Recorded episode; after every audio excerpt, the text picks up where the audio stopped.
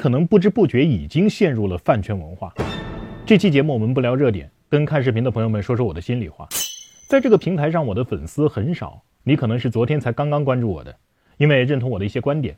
但是我想说的是，你很有可能关注错了。我清楚的知道，你因为这条视频认同我、关注我，就有可能因为下一条视频跟我的观点有分歧，就骂我、取关我。这是绝大多数观众的本能。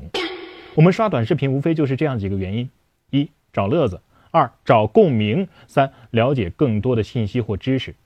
特别是满足前两个需求的内容，会相对容易积累大量的粉丝。所以，有的博主不论自己的观点是什么，只会一味的迎合这个平台上大多数网友的观点。不论事实真相如何，只要你谴责强势的一方，比如说官方啊、公职人员啊，或者是大 V 啊、品牌方啊，或者是仇富、阴谋论，基本上就会获得无数的点赞。但很抱歉，我做视频，哪怕永远不会火，永远没流量，也不会昧着良心迎合风向。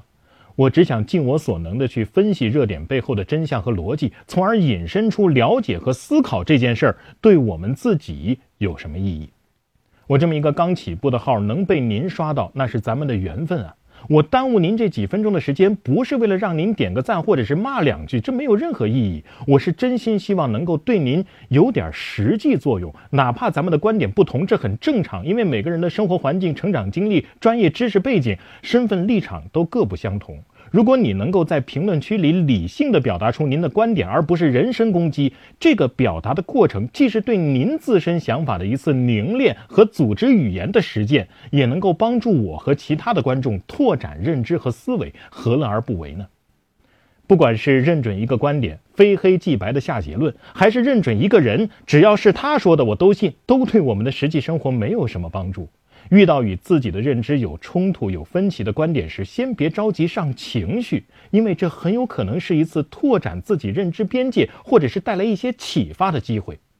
原本这个平台啊，就已经在通过大数据的算法向您推送您可能喜欢、可能认同的视频了。遇到观点分歧的内容，就更应该值得珍惜。